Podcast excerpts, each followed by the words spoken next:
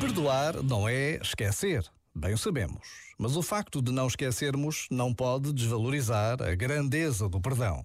Uma grandeza que se revela em pequenos gestos, sinais maiores da capacidade de estender uma mão, de recomeçar, de dar um abraço. E quanto vale esta mão que se estende, este abraço que se dá? Quanto vale esta vontade de ir ao encontro do outro? Já agora, vale a pena pensar nisto. Este momento está disponível em podcast no site e na app.